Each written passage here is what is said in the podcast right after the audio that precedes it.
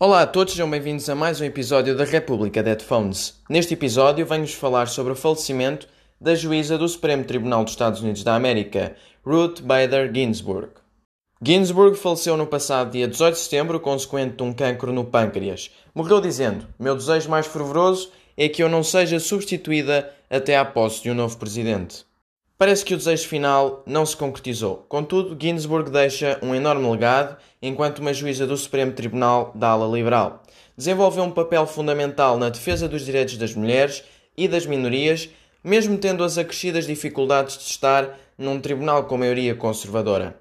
Podendo não me rever em alguns aspectos do seu pensamento liberal, enalteço-a pela sua constância, perseverança e inteligência, que a fazem hoje estar nas tendências dos motores de busca. A verdade é que a sua morte por si só tem muito impacto, mas agora a repercussão é maior, dado que temos umas eleições controversas a bater à porta. Neste momento, o Supremo Tribunal de Justiça tem em xeque a sua ala mais liberal, visto que faleceu a sua associada sénior. Apesar de não acontecer muito em Portugal, no ZEUA acontece muito consequente dos impasses do Congresso as decisões de maior importância legal remeterem para este tribunal.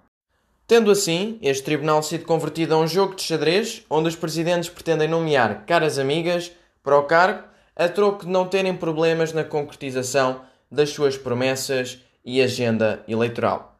Existindo assim todas estas implicações, a corrida da procura de um sucessor a Ginsburg começou. Trump já disparou o tiro de corrida e Biden está com medo disso.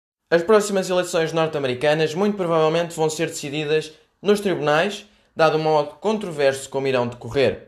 Nestas circunstâncias saiu a sorte grande ao presidente Trump, porque tem a possibilidade de nomear um juiz que o poderá ajudar a sobreviver na Casa Branca, pois esse juiz irá integrar a maioria conservadora desse tribunal.